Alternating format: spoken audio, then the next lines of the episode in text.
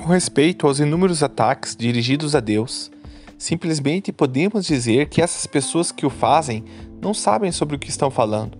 Frequentemente, com justa causa, eles estão atacando a imagem de Deus que em um determinado tempo e lugar as pessoas construíram. Mas esta é a sua própria imagem de Deus, feita por conveniência, não é Deus.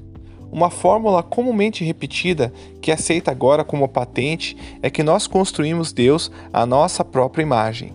Mas dizer isso é não saber o que se diz. É conversa infantil. Pois se Deus for Deus, então tudo aquilo que podemos dizer sobre Ele é apenas nossa própria abordagem ou percepção. Como uma criança que enche um balde com água no mar, mexe-o até espumar e depois diz estar carregando o oceano e suas ondas. Por nós próprios, nada sabemos de Deus.